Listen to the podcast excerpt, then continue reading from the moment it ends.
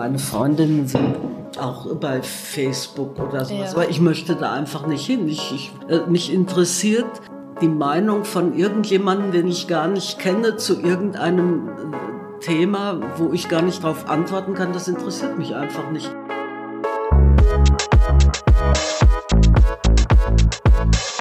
Das ist Schnack Landfluss, der Generationen-Podcast. Ich bin Marit Schröder. In jeder Folge treffe ich eine Frau, die das Landleben schon deutlich länger kennt als ich. Dabei frage ich mich, was früher anders war als heute.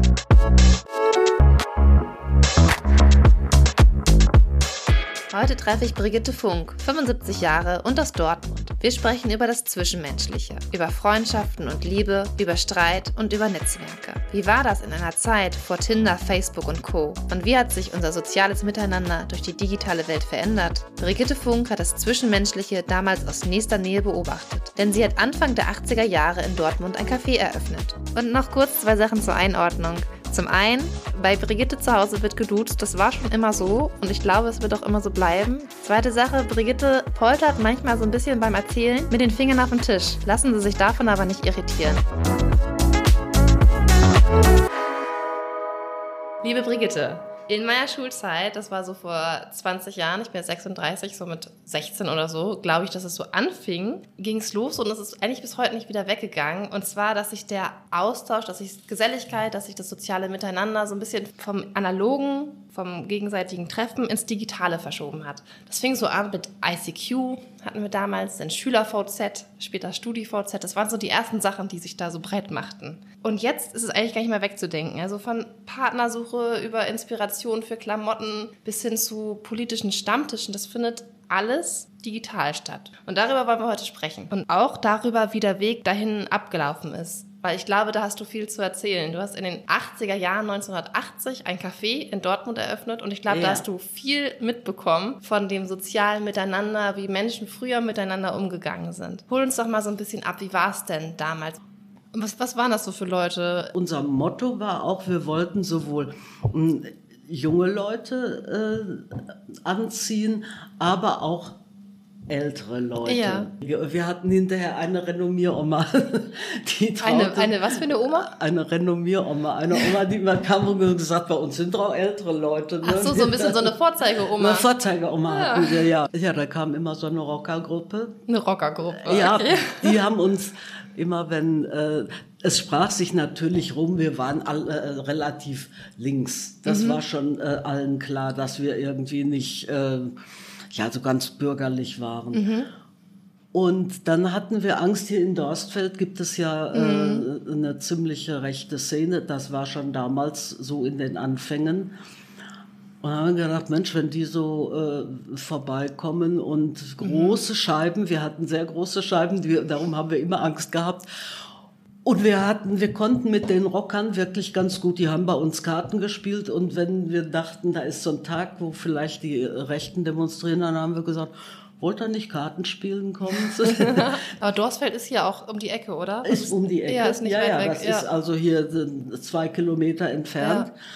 Und die kamen und haben Karten gespielt. Die haben auch, weiß ich nicht, kleine Geschäftchen erledigt mhm. bei uns, aber die waren einfach uns zugewandt. Ne? Ja. Die konnten, denen konnten wir ziemlich vertrauen und ja, die waren Motorradfahrer und groß und äh, sahen irgendwie kräftig aus. Und dann hatten wir keine Angst, denn wir haben oft zu zwei Frauen gearbeitet. Könntet ihr eure Vorzeige-Oma für die eine Klientel, die Vorzeige Ja, und dann kam hinter, wir hatten also unterschiedliche äh, Zulauf an den äh, Tagen und der Freitagnachmittag war also der Tag, wo es am allerleersten war. Und dann bin ich erst angefangen. Ich habe gesagt, okay, dann mache ich die Schicht alleine, ohne irgendjemanden.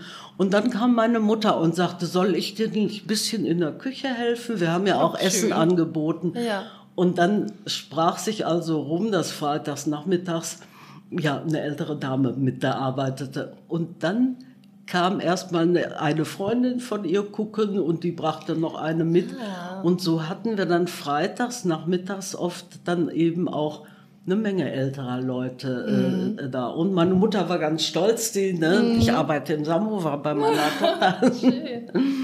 Oh, das hört sich irgendwie nach einem Café an, wo man gerne hingehen würde. Wenn wir jetzt noch mal ein bisschen auf die, auf die Leute gucken, die euch besucht haben, gab es da auch sowas wie, wie Stammtische, wo so politisch, ja. kann ich mir ja vorstellen, ja. ich war früher in der Fachschaft, das war auch so ein, vielleicht so ein bisschen, wie ihr das eigentlich vorgehabt hattet, so ein, so ein großer Raum mit Kaffee und alten Sofas und so, ähm, habe ich vorhin nämlich dran gedacht, als du erzählt hast, wie so die Grundidee von der kleinen Teestube war, habe ich an unseren Fachschaftsraum gedacht. ähm, da wurde immer viel debattiert. Ähm, war das bei euch auch so? Gab es da irgendwie so, so äh, Lesekreise oder irgendwie was in die Richtung? Wir hatten also einen, wir hatten einen Stammtisch, der aber erst im Nachhinein als Stammtisch definiert wurde. Und dann bildete sich raus, es gab also zwei Dachdecker. Die mhm. waren, die hatten, kamen so in traditioneller Kleidung mhm. und in Dachdeckerkleidung. So Kleidung, ja. Und ähm, die setzten sich an den Stammtisch, weil äh, die kamen mittags und dann kamen die oft auch abends. Mhm. Und die zogen dann eben auch andere äh, Leute an. Mhm. Und es hatte sich dann so rauskristallisiert, ich sag mal so nach zwei Jahren, dass wenn wir lange gesehen haben, dass irgendjemand alleine da saß, ne, mhm. abends, der dann, wo wir dann irgendwann um 8 Uhr sagten, sag mal, was sitzt du da alleine rum, komm an den Tisch. Ne? Und wenn die dann erstmal so an den Tisch kamen, das war reihum, mal dieser, mal jener, dann fingen die eben auch an, haben abends mitgeholfen aufzustuhlen, dann haben mhm. die angefangen. Oft waren die eben auch, dann war der eine gerade arbeitslos geworden. Das war hinterher ein Stammtisch, wo eben ganz viele, ich sag mal, soziale Probleme besprochen wurden. Mhm. Der eine hatte halt einen Führerschein verloren, der andere den Freund verloren, äh, mhm. der dritte wusste nicht, wo, wie man an einen Job kommen könnte und das wurde dann an diesem Tisch halt alles besprochen. So ein bisschen geteiltes Wissen auch, ne? Jeder wusste so ein bisschen was und hat geholfen, wo er konnte, was ja. man heute vielleicht auch erstmal vielleicht googeln würde. Mein Problem ist das und das. Das wurde früher ja. dann da, ne? Das wird da, wir haben dann auch gesagt, wenn irgendjemand musste Formulare ausfüllen, haben ja. gesagt, bring mit, irgendjemand ja. wird es schon können, ne? Oder ja. wird dir helfen können. Ja, und so, so haben dann immer hinterher sagten die Leute schon, wenn die ungefähr drei Monate an eurem Stammtisch sitzen, dann arbeiten die hinterher hier auch. das ist spannend, weil das ist ja schon so ein bisschen so ein kollektives Wissen, was heute ins Digitale verlagert wird, was bei euch einfach dann noch da einfach so haptisch in den Köpfen der Menschen da war das war also dann wirklich auch, das sprach sich auch herum. Mhm. Dass man, man kam natürlich nicht einfach irgendwie rein und setzte sich an den Stammtisch. Das ging schon, dass man erstmal da war und sagte, du, ich habe gehört, jemand weiß, äh, ja wie man irgendwie mit, mit der Jobagentur, das hieß ja damals noch anders, umgehen kann.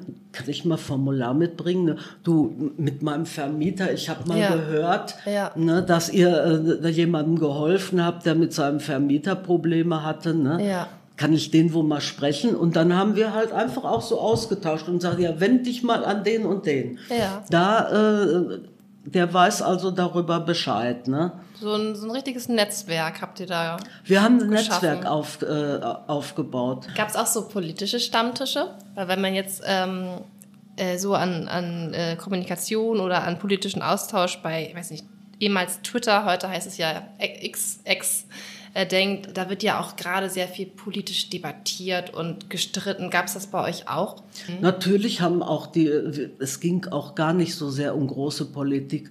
Es ging eigentlich mehr um das, was man so täglich ja, mhm. erlebt hat, ne? was in jedem Arbeitsumfeld, da waren wie gesagt die Dachdecker, dann waren wir als Studenten und was da passierte, ähm, an neuen äh, Gesetzen, das war uns wichtig. Ne? Ja, dann ist ja im Endeffekt der, das Netzwerk und das, ähm, also dieser Stammtisch, was ihr da geschaffen habt, das ist ja auch, ja. ja auch eine politische Dimension. Weil da das hatte eine politische ja. Äh, Dimension.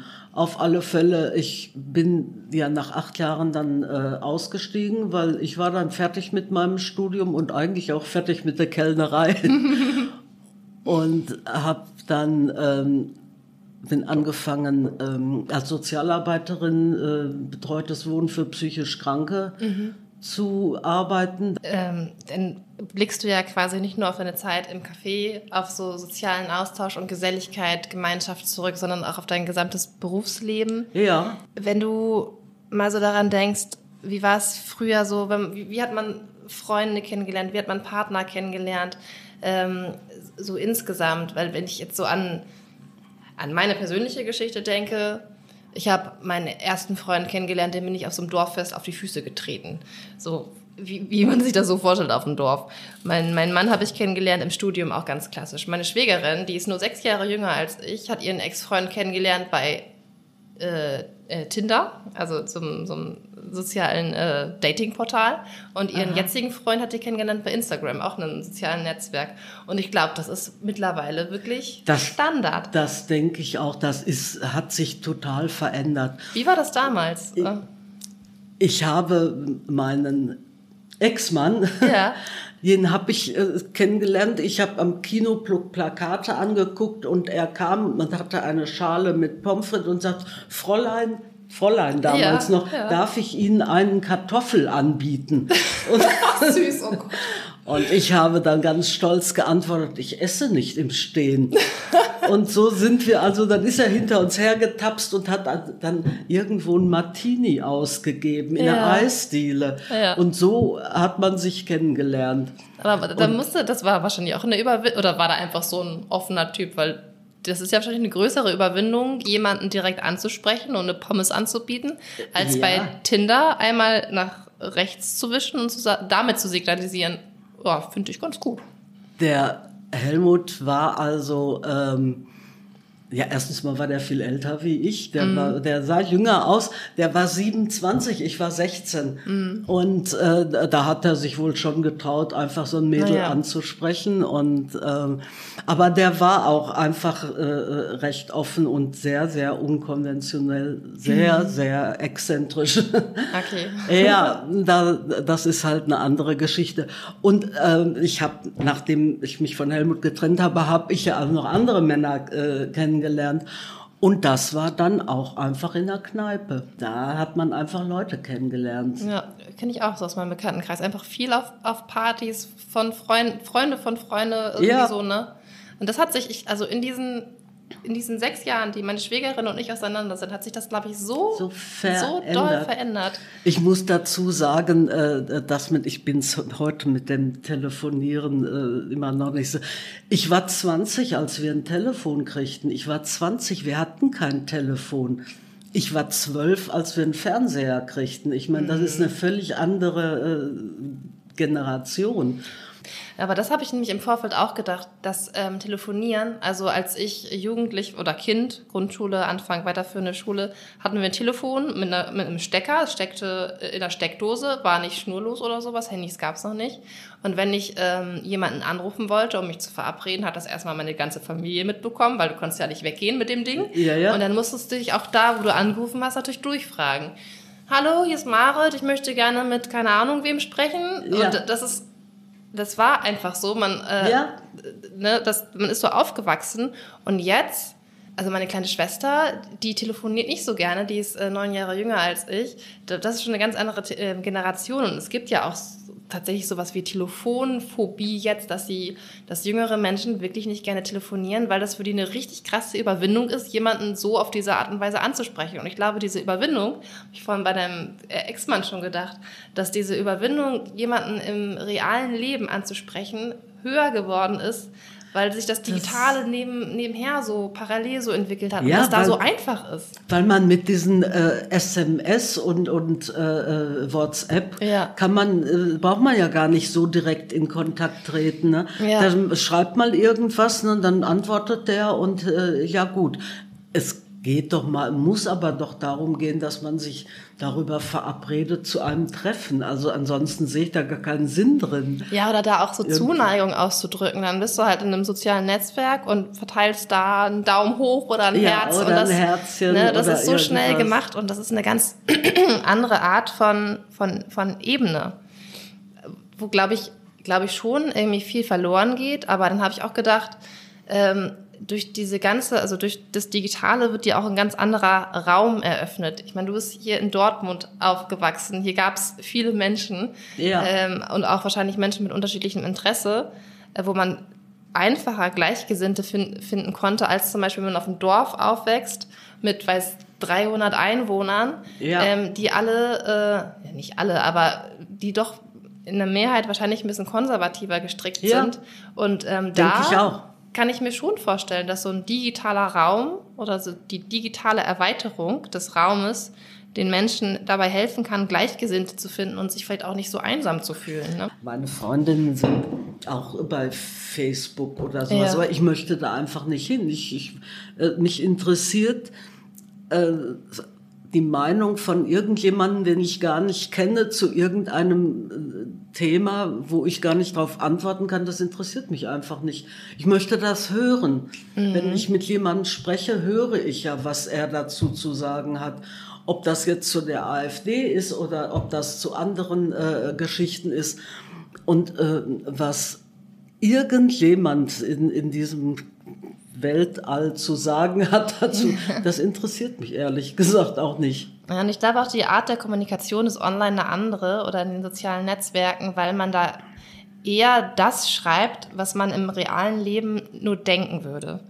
Da ist halt die Hürde, das auszusprechen, was vielleicht irgendwo im Hinterkopf rumwabert, größer, als das, wenn du, da ist ja noch die, die Hürde des Bildschirmes. Du siehst dein Gegenüber nicht. Ja. Du we weißt vielleicht gar nicht, wer das im, im Grunde ist. Da kannst du es einfach mal Da schreiben. kannst du einfach, ja, und das finde ich also ganz, ganz furchtbar. Ich meine, manches sollte man einfach für sich behalten, wenn man solche dämlichen Gedanken hat. Dann sollte man die einfach ganz schön für sich behalten und keinen Menschen damit belästigen. Ja, und ich, also so ein bisschen hat sich die Grenze, des, was man sagen darf und was nicht, durch das Digitale natürlich verschoben. Und dann gibt es ja noch sowas, dass so Facebook, Instagram ja auch so einen Algorithmus haben, also so ein, so ein System im Hintergrund, was dann dir, was den deinen Interessen folgend ausspielt, Ja. was, was dir angezeigt wird und was nicht. Was der angezeigt wird. Und dann gibt es sowas wie Echokammern und Filterblasen und du denkst, ah, mir wird nur dieser Inhalt angezeigt. Die denken, die ganze Welt denkt so wie ich. Ich kann doch mit meiner Meinung nicht falsch liegen, ne? Zum Beispiel, äh, da- das wäre noch die, ich sag mal, die verkehrte Verstärkung. Aber mir zum Beispiel, ich weiß nicht wodurch, ich bin da wirklich nicht viel unterwegs, aber mir werden Brillen und Hörgeräte angeboten ohne Ende. Einfach vom Alter Vom her. Alter ne? Das her, ne? müssen die irgendwo rausgekriegt haben.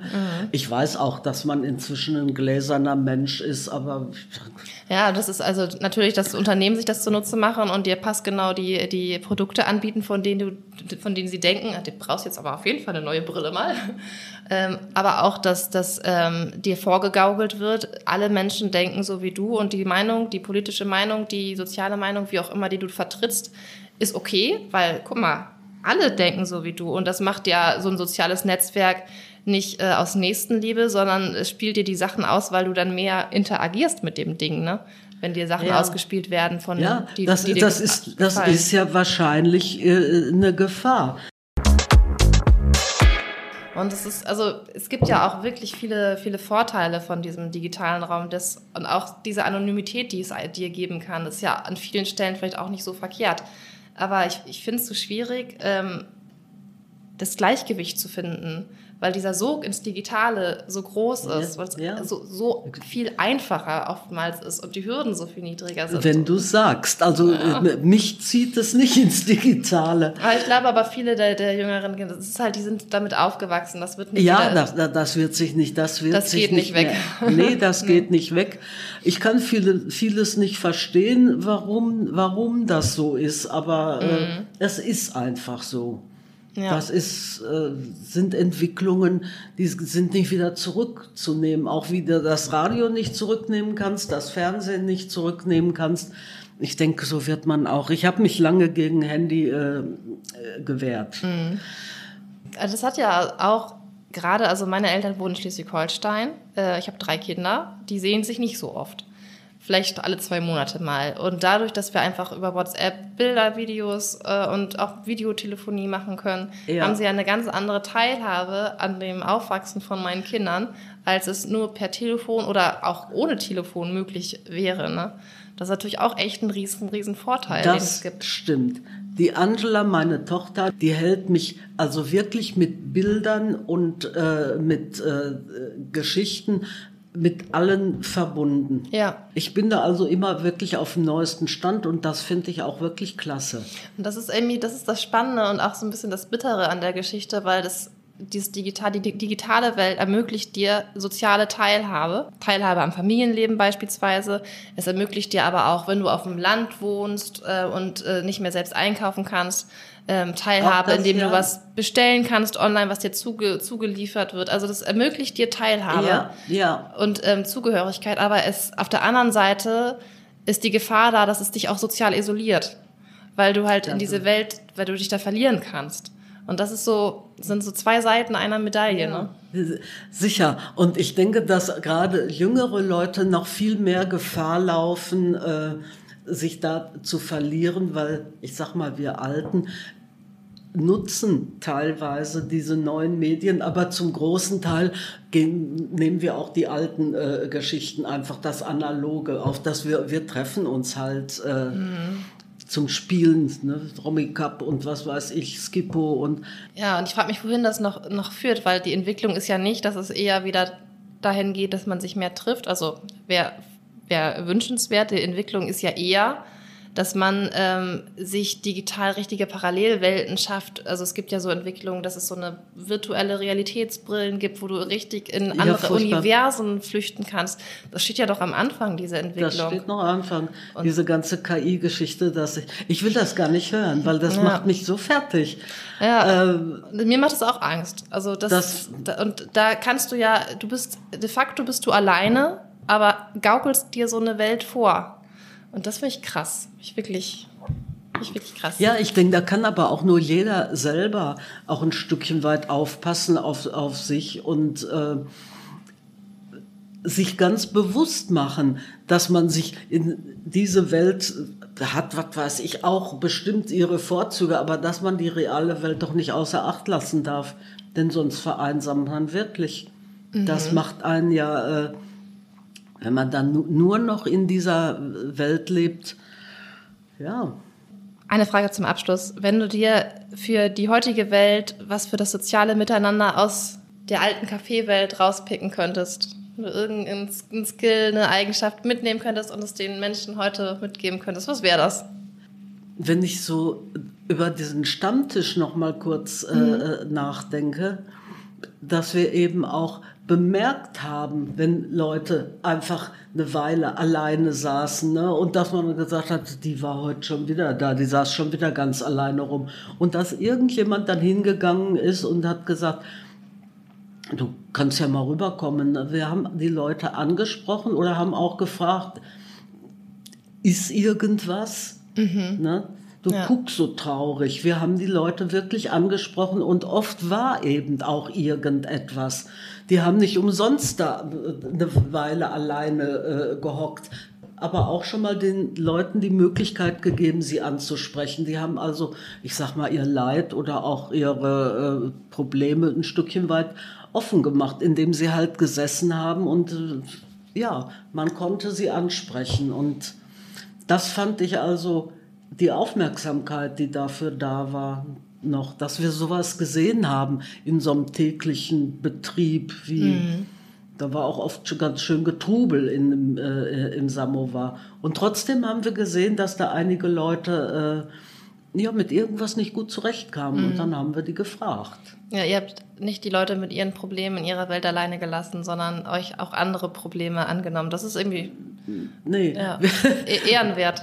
Wir, wir, wir haben mal einen jungen Mann gerettet, der mit so einer Drückerkolonne unterwegs war und hatte ganz viel Angst vor denen. Okay. Und, ja, der wollte uns so eine Zeitschrift andrehen in meiner Wohngemeinschaft und dann hat ein Freund von mir, Paul, hat den also äh, gesagt, komm mal rein. Ne? Und dann hat, hat er gesagt, Mensch, ich möchte gar nicht mehr hin, weil wir wohnen auch zusammen und wir werden da abends irgendwie in so eine Dings festgehalten und den haben wir versteckt. Oh Gott. Den kleinen Nobby, der hat hinterher auch bei uns im Samovar gearbeitet. Dem haben wir aber auch eine Stelle, es kamen ja auch immer ähm, die... Ähm, hier war noch so Brachland hier Ja. hinterm Haus und da waren ganz viele kleine Werkstätten, so Autoschrauber, Mhm. äh, und die kamen halt auch und dann haben wir gesagt, jetzt nimm mal den Nobby mit und gib dem mal irgendwo ein bisschen was äh, zu tun. Wir kamen dann wieder und sagte irgendwie, der hat zwei linke Hände. Dann hatten wir ihn, hatten wir ihn wieder. Aber den haben wir vor der Drückerkolonne gerettet. Dann haben wir auch den Rockern Bescheid gesagt und haben gesagt, also, Ne, Wenn hier solche Drückerleute kommen und wollen den Nobby hier äh, rausholen, dann steht doch einfach nur mal auf ne? so, und guckt mal einmal so rum. ja, den haben wir dann, äh, den haben wir gerettet. Naja, aber das sind so Einzelgeschichten, wo aber immer wieder auch hieß, wir waren ganz aufmerksam, ne, wenn es Leuten nicht, nicht gut ging, ne, oder wa- dass denen irgendetwas ja, passieren konnte. Also ein bisschen mehr Empathie. Das war irgendwie auch unser, das war auch ein Stückchen weit unser Motto. Schön, danke schön. Das ist doch ein schönes, ein schöner Schluss.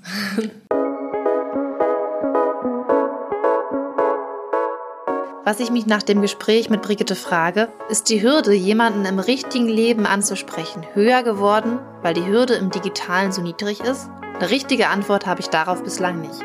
Wo ich mir aber sicher bin, die Medaille hat wie so oft zwei Seiten. Die digitale Welt inklusive der sozialen Netzwerke ermöglicht Teilhabe genauso wie sie einsam machen kann. Und da die richtige Balance zu finden, ist verdammt schwierig.